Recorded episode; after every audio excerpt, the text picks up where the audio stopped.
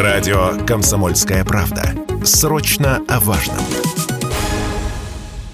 Повысить максимальные тарифы проезда по платным трассам Минтранс планировал еще год назад, но проект отправили на доработку. И вот снова опубликован для обсуждения. За километр пути по государственным трассам, прошедшим реконструкцию, разрешат взимать не 3 рубля максимум, а 5 рублей. Это касается таких дорог, как М1 Беларусь, М4 Дон, М3 Украина. Для трасс, построенных с нуля, например, центральной кольцевой автодороги или трассы М12 Москва-Казань, предельный тариф поднимается с 3 до 8 рублей. Повышение объясняют выросшей себестоимостью строительства. По данным госкомпании «Автодор», с начала 2021 года она стала больше в среднем на 12%. В интервью радио «Комсомольская правда» президент Общероссийского отраслевого объединения работодателей в дорожном хозяйстве «Оспор» Александр Малов подтвердил, строить стало дороже.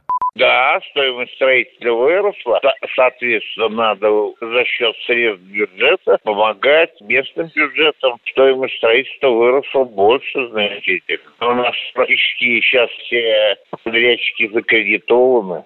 Так, трасса М12 уже подорожала на треть до 800 миллиардов рублей. Причем власти планируют продлить ее до Владивостока. Однако оплачивать это строительство из кармана водителей будет неправильно. Так считают не только водители, но и эксперты.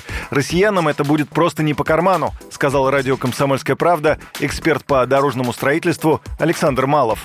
У нас и так народ бедный. Это не по карману простому человеку. Надо же соизмерять реальные доходы нашего населения с возможностью пользования платными дорогами. А этого совершенно не происходит. Надо реально смотреть на вещи.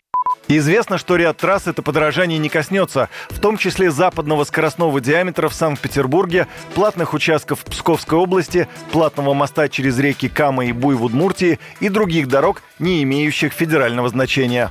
Юрий Кораблев, Радио «Комсомольская правда».